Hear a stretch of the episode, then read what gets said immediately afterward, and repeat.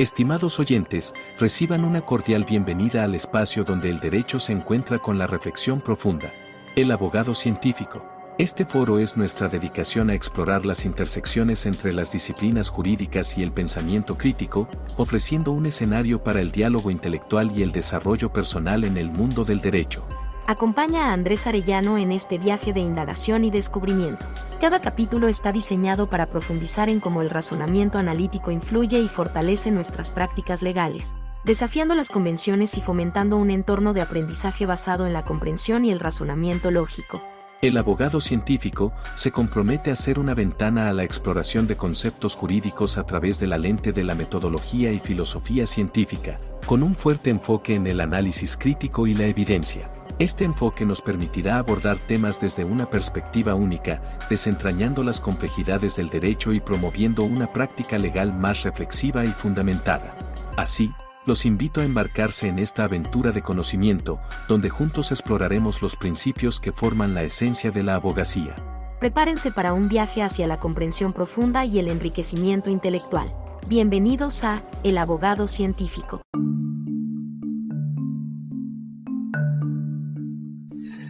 Bienvenido a este episodio. Vamos a hablar de la Corte Interamericana de Derechos Humanos y las dos sentencias que condenan a México por su responsabilidad en la violación de derechos humanos. Es el, las sentencias derivadas del caso Zompastle, Tecpile y otros de fecha 7 de noviembre del 2022 y la del caso García Rodríguez y otro contra México, pues, emitida el 25 de enero del 2023. Eh, de lo que vamos a hablar de estas sentencias es su impacto en la, específicamente en la audiencia de revisión de medidas cautelares, revisión, modificación o cese de medidas cautelares, en concreto la prisión preventiva oficiosa. Este tema anda muy de moda, la inconvencionalidad de la prisión preventiva oficiosa y bueno, también la inconvencionalidad de algunos textos legales. Al respecto de los textos legales no me voy a pronunciar, no voy a decir nada, porque mi interés está en una cuestión práctica que es la audiencia de revisión, modificación o cese de medidas cautelares. Entonces, el tema de la inconvencionalidad de las normas y las reformas y el control ex oficio, etcétera, lo voy a dejar un poquito de lado. Como sabes, me voy a centrar en el trabajo como defensor. Ahora, este tema ha planteado preguntas interesantes. En este tiempo que estuve sin subir el episodio, porque ya ves que habíamos quedado que iba a procurar hacerlo cada semana o, cada 15 días. Me, me, explayé un poquito más, me tardé un poco más porque estaba estudiando algunas cosas, eh, estaba estudiando esta cuestión de las sentencias y también estaba con trabajo. Y uno, una parte de ese trabajo era plantear una audiencia de revisión y o modificación de medida cautelar, tomando como base estas sentencias porque el delito era de aquellos que meritaba prisión preventiva oficiosa. Y pues bueno, surgieron cosillas interesantes que te las comparto un poquito más adelante. Primero déjame darte algunos algunas referencias observacionales, algunos mejor dicho, rectifico, mejor dicho algunos datos, sí, que derivados de observaciones, de audiencias, de lecturas, de reflexiones y bueno, ya de una concreta práctica de aplicación de este, de este tema, de estas sentencias.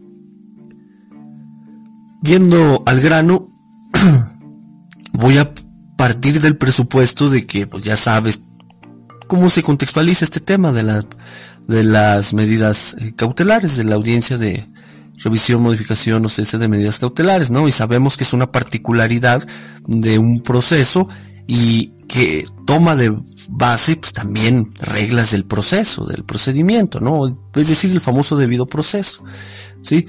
Eh, pedí que se pides, vamos a hacer un repaso rápido, haces el, planteamiento, la teoría general del proceso dice que presenta la demanda, se da el emplazamiento, contestación, etapa de pruebas, alegato, sentencia, ¿no? Entonces aquí es algo muy similar, ¿no? Presentas tu solicitud, se notifica a las partes, ahí hace la función de emplazamiento, acuden las partes a la audiencia, se da esta cuestión del planteamiento, te contesta fiscal, víctima, y bueno, en este inter está el ofrecimiento de pruebas, ¿no? La admisión, eh, perdón, el ofrecimiento, admisión y desahogo. Y ya luego, pues en, todo momento se van materializando los alegatos y luego viene la resolución de esa audiencia. Sencillo el tema. Y esto es importante manejarlo, ¿verdad? Por cualquier cosilla eh, que pueda surgir, como una que te voy a exponer un poquito más adelante. El primer punto que es bien importante para que empieces a, a plantear o, mejor dicho, voy a, voy a hacer abstracciones, no voy a dirigirme a ti ni a mí como sujeto, sino que el defensor tiene que hacer, así mero, lo primero que el defensor tiene que hacer es revisar detalladamente los fundamentos y motivos del juez de control que impuso la medida cautelar de prisión preventiva oficiosa. Porque existen jueces que no solamente imponen la prisión preventiva oficiosa, sino también en su motivación, en sus argumentos, en los considerandos de esa resolución, expresan la existencia de un riesgo procesal que para la víctima, que eh, riesgo de sustracción, que para el, los participantes como el testigo, eh, etcétera, ¿no? Riesgos, los famosos riesgos procesales, en pocas palabras. ¿Qué peligro para la víctima? Riesgo de fuga y obstaculización del proceso en concreto. Bien. Este, esta cuestión práctica amerita literalmente que transcribas la resolución a un archivo de Word o a mano como quieras. Porque como defensor o el defensor tiene que hacer una serie de observaciones.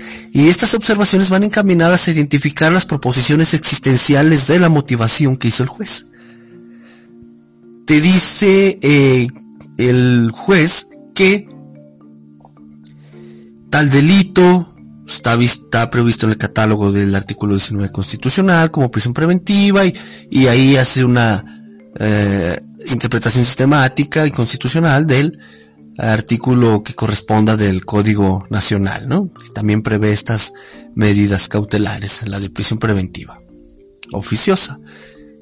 Y a veces le ponen, pero además, o es decir, ahí tienes que identificar si existe algún conector lógico que adiciona, sí, que adiciona o bien una coma o bien un punto o vaya, una expresión proposicional que permita entender el tema de la existencia de un riesgo procesal, ¿sí?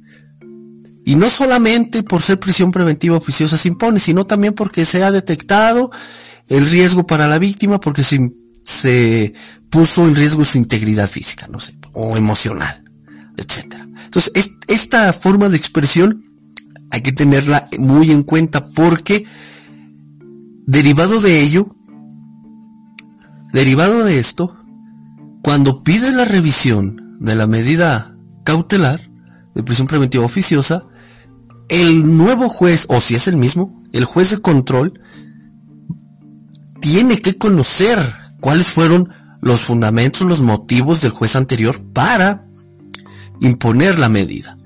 Y ojo aquí, ojo aquí. Los jueces he estado observando y también eh, me ha tocado que, que me lo dicen en, en las audiencias, que no solamente la motivación del, juez que impuso la medida fue sobre la oficiosidad, sino también, algunos usan esta palabra, con tintes de prisión preventiva justificada. Eh, bueno, es una mezcla conceptual eh, que puede ser cuestionable, pero para efectos prácticos, no solamente está la prisión preventiva oficiosa, sino también que hay razones para que, si por algún motivo deja de existir la oficiosa, queden ahí los, eh, las razones del por qué la existencia del riesgo procesal sigue dando fundamentos suficientes, objetivos suficientes para imponer otra medida cautelar, como puede ser la prisión preventiva justificada o alguna de las demás que marca el Código Nacional. Este es un fino detalle que el defensor tiene que atacar. ¿Y cómo? Simplemente revisando la, eh, la audiencia que corresponda de medidas cautelares, que va junto con la formulación de imputación y la vinculación, y transcribir la resolución, analizarla, descomponerla proposicionalmente, identificar estas proposiciones existenciales y pues partir de ahí para hacer una concreta investigación, dado que pues se busca una variación objetiva, ¿no? Pero la variación objetiva, aquí entra ahora sí el tema de las sentencias, es que estas sentencias trajeron consigo un cambio objetivo en la existencia o preexistencia de la prisión preventiva oficiosa, en la que pues, no se tenían que dar razones para imponerla, ¿no? Se era razón suficiente su existencia en la Constitución y en la ley secundaria, como el Código Nacional.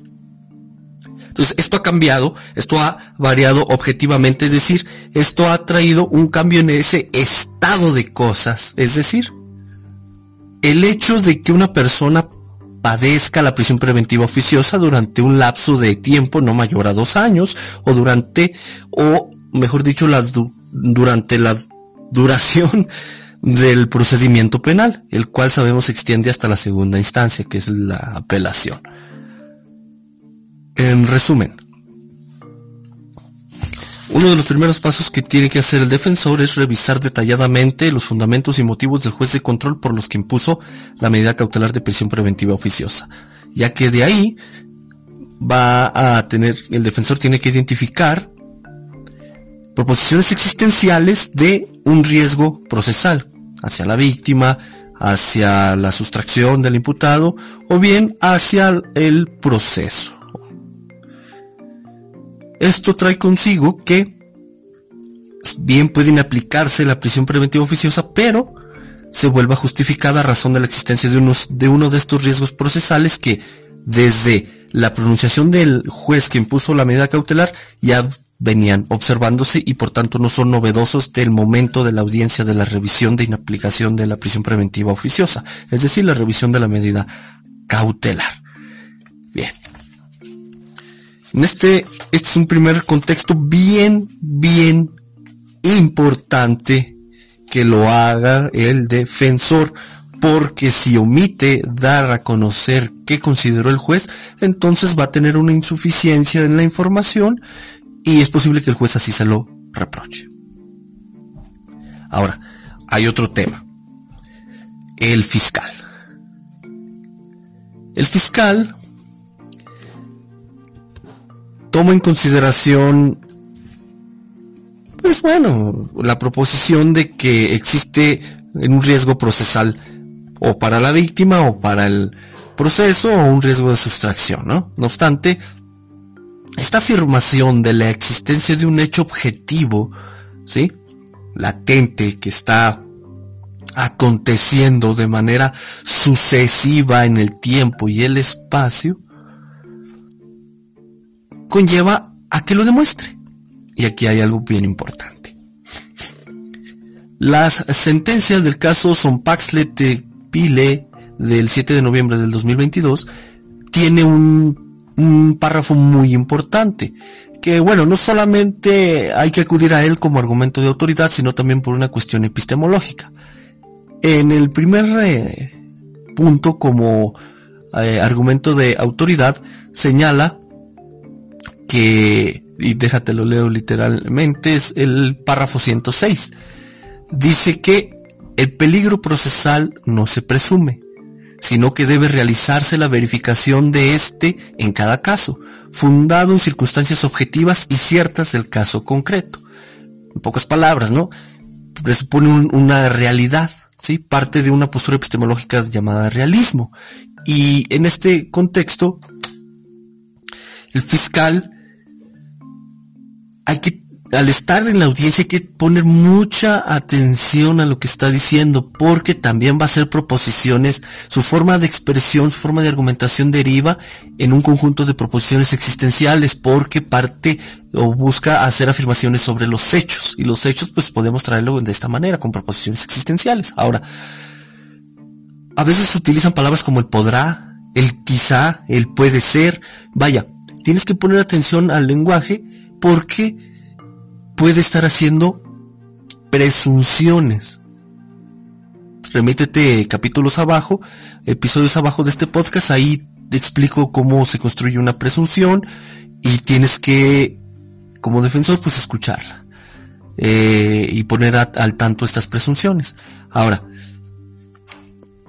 con base en el principio de triangulación, cada afirmación que lances como defensor tiene que estar triangulada. Esto es, tener eh, un conjunto de antecedentes de investigación de los que extraigas datos, es decir, otra vez proposiciones existenciales respecto a al estado en que está una cosa, a un acontecimiento, es decir, el cambio sufrido en ese estado de cosas, que bueno, bien pudo ser por determinado tiempo, una secuencia temporalmente ordenada de esos acontecimientos, vaya, un proceso, o simplemente un, un fenómeno, sí, una cuestión que aparece algún sujeto eh, en torno a la realidad que está siendo percibida.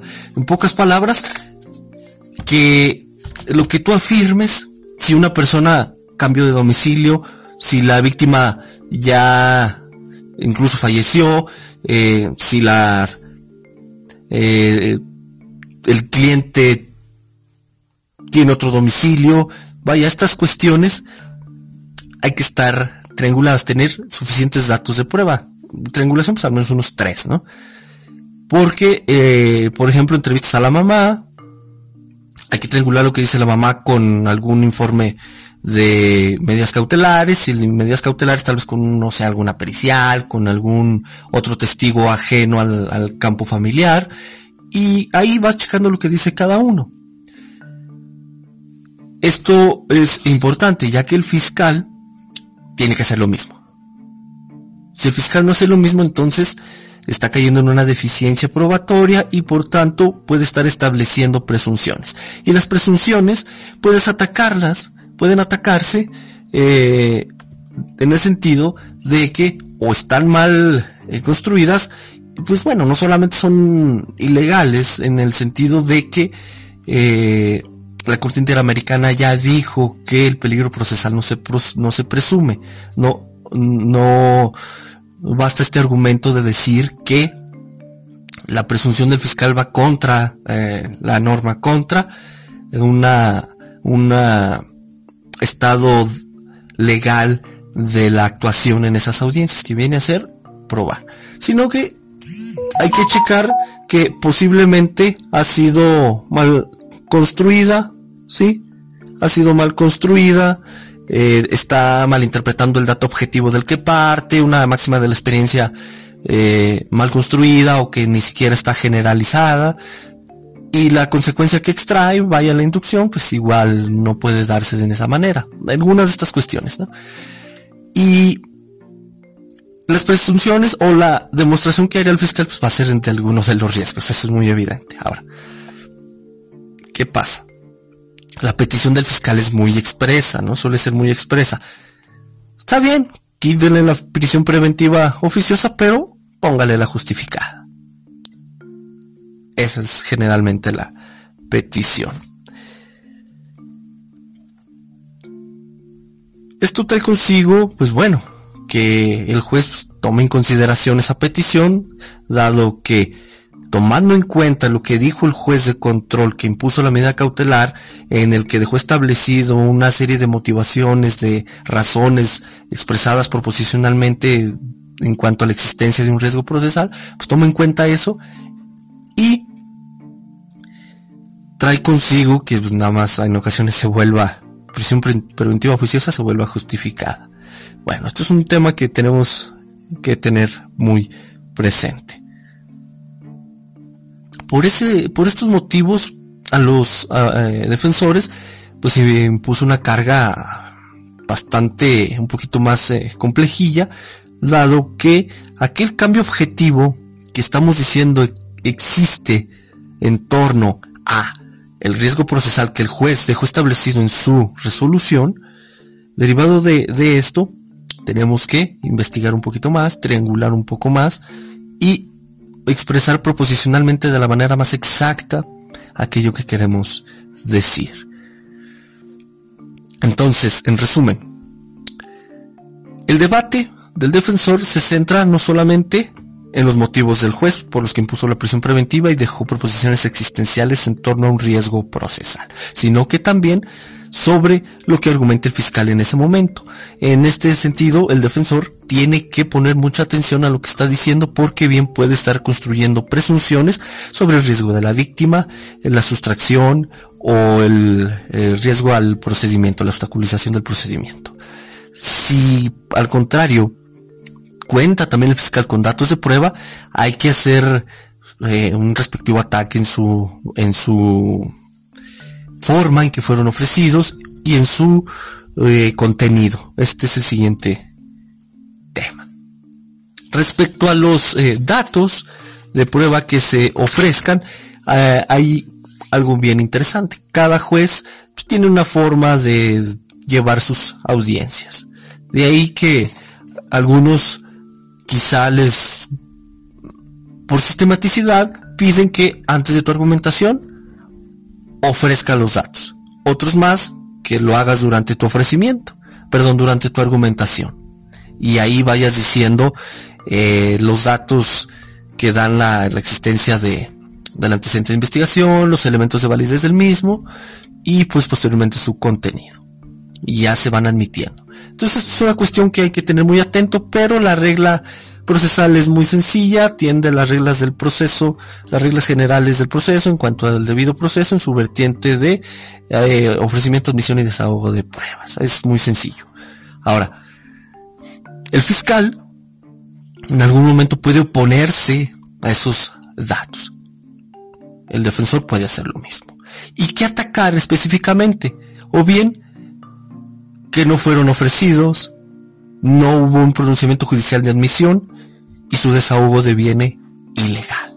Entonces estos finos detalles pueden realmente quitarle valor a aquellos datos o bien simplemente hacerse un saneamiento durante esa misma audiencia para que esa formalidad del ofrecimiento y su consecuente admisión quede subsanada y pues no dejar en estado de indefensión y no violentar el derecho de ofrecer pruebas del imputado y o la víctima. Este es un detalle muy importante y que está antes de el contenido. Ya en el contenido pues es propiamente un tema de valoración y aquí hay que prestar atención para proponerle al juez que los datos que expones son necesarios en conjunto suficientes para demostrar no solamente la la variación objetiva de, la existencia del riesgo procesal dicho por el juez de control, establecido en los fundamentos y motivos del juez de control, sino también para eh,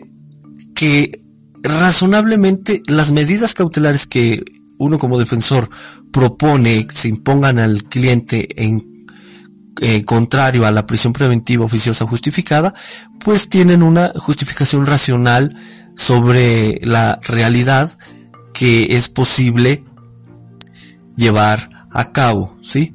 Porque bien puede quedar claro que o no existe un riesgo o el riesgo que existe es mínimo y la posibilidad de materialización por parte del cliente puede verse neutralizada, reducida o controlada mediante las medidas cautelares que uno propone es un tema de, reflexión, ¿no? Que tiene que hacerse eh, antes de la audiencia, evidentemente. Y la sentencia del caso Sonpaxtle, Tecpile y otros en el párrafo 104 tiene una regla, es decir, una sentencia regulativa muy interesante. Dice así. La regla debe ser la libertad del procesado mientras se resuelve acerca de su responsabilidad penal. Dicho en otras palabras, hágase que una persona goce de su libertad hasta que se consiga determinar si es o no responsable de la concreción de un determinado tipo penal. Hay algo importante.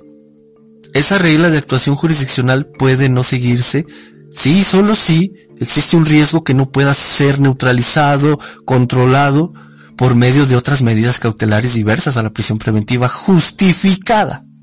Aquí estamos dando por sentado que la oficiosa ya no aplica, pero eh, el tema de debate va sobre la justificada. Pero, si en tu caso esta regla puede aplicar porque el riesgo es neutralizable, pues adelante, ¿no? Es un argumento muy eh, que puede es una premisa de la que puede partir una serie de argumentos. Ahora, en resumen, los datos que se expresan pueden ser atacados antes de su contenido en cuanto a su ofrecimiento, su admisión. Ya en su contenido pues vienen, ahora sí las cuestiones si quieres de nulidad, sí, por falta de algún elemento esencial de su existencia o incluso un elemento de validez. Pero al final esto atiende al, en parte al desahogo y en parte también involucra al ofrecimiento para su no admisión. Esto es en conjunto, ¿sí? E, y parte eh, cada uno de sus elementos a atacar según la observación que hagas del caso de estudio concreto. Si un dato de prueba eh, requerido por el fiscal está viciado, pide su nulidad. Y también viceversa, si un dato que ha recabado el defensor, el fiscal advierte que tiene algún vicio que puede atacar y así buscar que no sean, que sea nulo y por tanto pues no admitido o si ya fue admitido eh, se declare nulo al final es una condición que hay que tener en cuenta.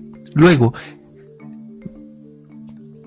los datos tienen que estar, las afirmaciones que hagamos tienen que estar trianguladas, porque esto también puede pesarnos, ¿no? Es lo que se conoce como la insuficiencia probatoria, que no es otra cosa más que una falta de triangulación de afirmaciones existenciales, que hace uno como defensor o bien el fiscal en torno a determinado hecho, eh, estado, proceso, acontecimiento, etcétera. Vaya en pocas palabras sobre el hecho. Estas consideraciones traen un aspecto práctico importante el objeto de la audiencia, ahora sí ya podemos hablar de, esto, el objeto de la audiencia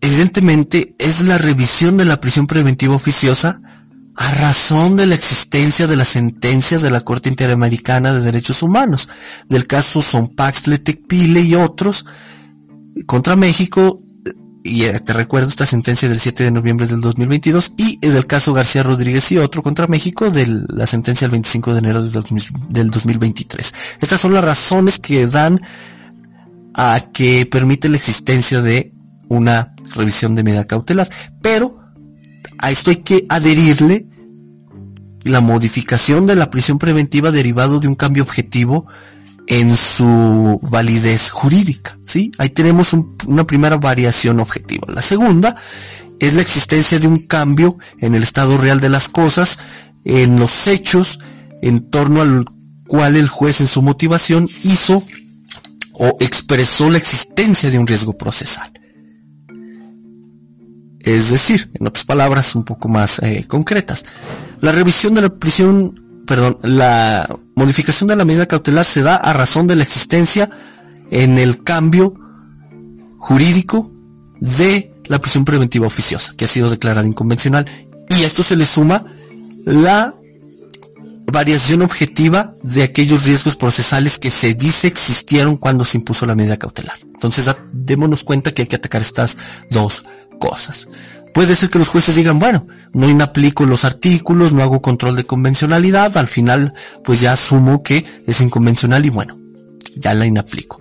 Pero vamos a entrarle al estudio de los riesgos procesales. Esto es bien importante, es una, un dato que hay que tener en consideración. En resumen, ahora sí, y general. Uno, revisar detalladamente los fundamentos y motivos del juez que impuso la medida cautelar porque no solamente expresa que por eh, razón suficiente que está en la ley que el delito es de prisión preventiva oficiosa se impone, sino también porque detectó determinado riesgo procesal. Uno. Dos.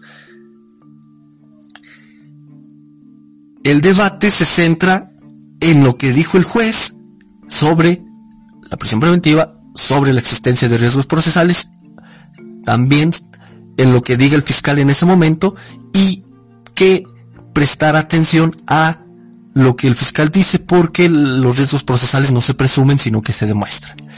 Y démonos cuenta que el debate es entonces abogado contra fiscal y juez. Los datos que se ofrezcan para demostrar la variación objetiva hay que prestar atención para que estén debidamente triangulados y no caer en la, llamada insuficiencia probatoria, que te recuerdo, la insuficiencia probatoria pues no es más que una falta de triangulación de las proposiciones existenciales en torno a la variación de un hecho. En este sentido, hay que, si es posible y tu caso concreto lo, lo da, los datos de existencia de tu carpeta, de la carpeta de investigación arrojan alguna uh, característica, algún elemento para anularlos, entonces cuando se ofrezcan, en, el momento de ofrecerse, admitirse y desahogarse, pues hay que estar constantemente atacando esta parte, ¿no? El fiscal puede hacer lo mismo hacia los datos que uno ofrece como defensor. Se ataca el ofrecimiento, la admisión, su desahogo, es propiamente su contenido, falta de credibilidad, entre muchas otras cosas, o alguna, en la ausencia de alguna formalidad, o bien elemento de existencia o de validez que permita que incluso sea admitido, etcétera. ¿no? Esto ya te dije que se da de manera, a mi ver, se da consustancialmente en un solo acto a través de un conjunto de argumentos proposicionales, en donde, mejor dicho, un argumento donde tenemos proposiciones existenciales en torno a la existencia propiamente de un estado o de una eh, de un acontecimiento sobre el dato de prueba, es decir, le faltó la firma, eh, está viciado por la famosa teoría del fruto del árbol envenenado, entre otras eh, cosas. Sí, algún elemento, falta de algún elemento de existencia o de validez. Así en pocas palabras. Finalmente, el objeto de la audiencia es importante porque la razón de existencia de la audiencia de revisión de medida cautelar es las dos sentencias de la Corte Interamericana sumado al cambio objetivo en los hechos en torno al riesgo procesal que en aquel momento dijo el juez.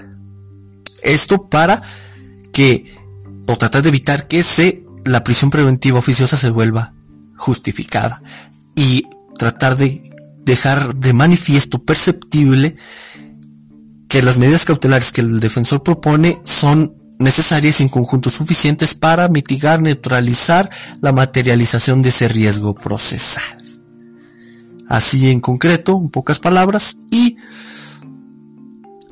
en conclusión, la sola existencia de las sentencias de la Corte Interamericana no da una automática libertad. Esta es una razón, una reflexión que ha tomado consenso y pues evidentemente a la cual me sumo o me sumo yo a ese consenso, sino que es necesario pues atacar aquel riesgo procesal que quedó plasmado en la resolución del juez que impuso la medida cautelar. Fundamental.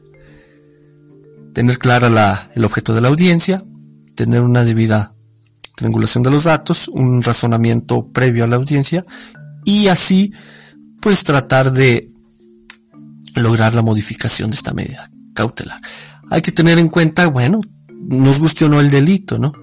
Si es un secuestro, si es una desaparición forzada, si es una violación, si es un homicidio, eh, o alguno de los previstos, eso todavía está influyendo en el ánimo de los jueces. O sea, no es una observación empírica que he notado, por tanto, también chécalo. Y, y tenemos que atacar esa parte, idea algún tipo de argumento que ataque esta parte de quitar, que es necesario quitarnos esa, cuestión a priori de la existencia de determinado delito y su impacto en la sociedad. Hasta aquí el episodio muy concreto. Ya algunas cosas que te he dicho las he sometido a la práctica. Han sido útiles, principalmente el decirle al juez que está en la audiencia de revisión lo que dijo el juez que impuso la medida cautelar. Esto ha siempre sido pilar fundamental para un adecuado desarrollo de la audiencia, una buena identificación del objeto y pues que tenga razonabilidad los argumentos que se expresa como defensor.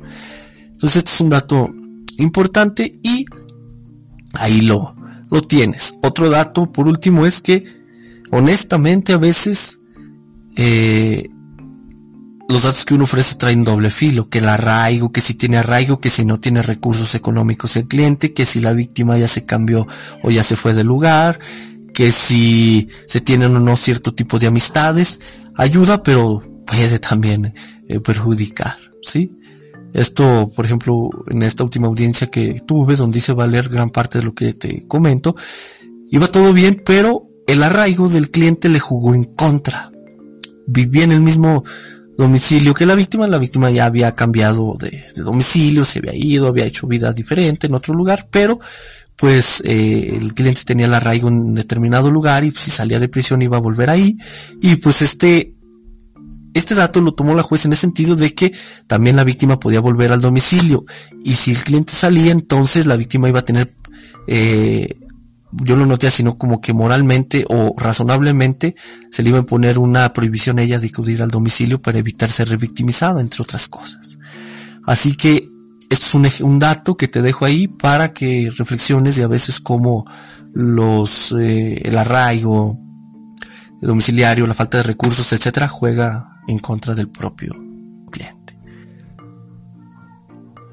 Hasta aquí el episodio. Agradezco a todos los que se han estado suscribiendo si quieres colaborar en algún episodio, si quieres que platiquemos, debatemos, debatimos o dialoguemos, pues adelante, ¿no? Deja un mensaje, manda ahí, hazme saber de alguna manera y adelante nos acomodamos para grabar un episodio. Hasta luego, excelente inicio de mes.